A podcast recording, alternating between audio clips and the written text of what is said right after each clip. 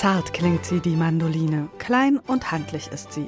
Bespannt mit insgesamt vier Seitenpaaren ist sie vermeintlich kein Instrument, mit dem man die große Bühne rockt.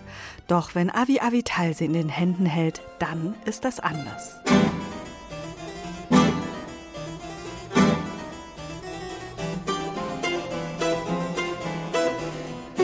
Avi Avital hat es damit auf die großen Bühnen dieser Welt, von der Carnegie Hall bis zum Wiener Konzerthaus geschafft.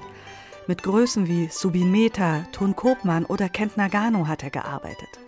Und mit seiner neuen CD präsentiert der israelische Musiker eine Aufnahme, bei der er Originalwerke für die Mandoline aus drei Jahrhunderten vorstellt. Von Antonio Vivaldi über Ludwig van Beethoven bis Hans Werner Henze oder auch dem britischen Komponisten Dave Bruce.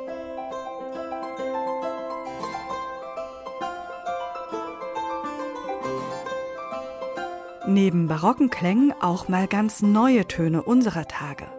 Der Klang der Mandoline begeistert die Komponisten aber schon seit dem Barock, vor allem die italienischen. Denn das Geburtsland der Mandoline ist Italien. Und so erklingt Musik von Antonio Scarlatti natürlich auch auf dieser neuen Aufnahme.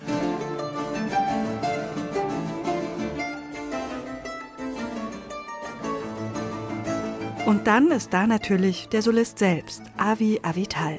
Er ist derzeit der angesagteste Musiker auf diesem Instrument.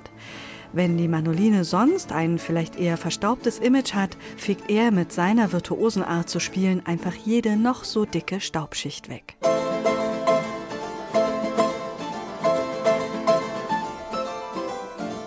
Bei Avi Avital ist Mandolinmusik einfach cool. Seine Art zu spielen begeistert und wer den Musiker einmal live erlebt hat, kann das sicher nur bestätigen. Angesagt war die Mandoline übrigens schon zu Zeiten von Antonio Vivaldi. Damit machte man Musik im Alltag, zum Zeitvertreib, zur Unterhaltung. Die Mandoline mit ihrem zarten Timbre war dafür ideal und mitnehmen konnte man sie ja auch einfach überall hin.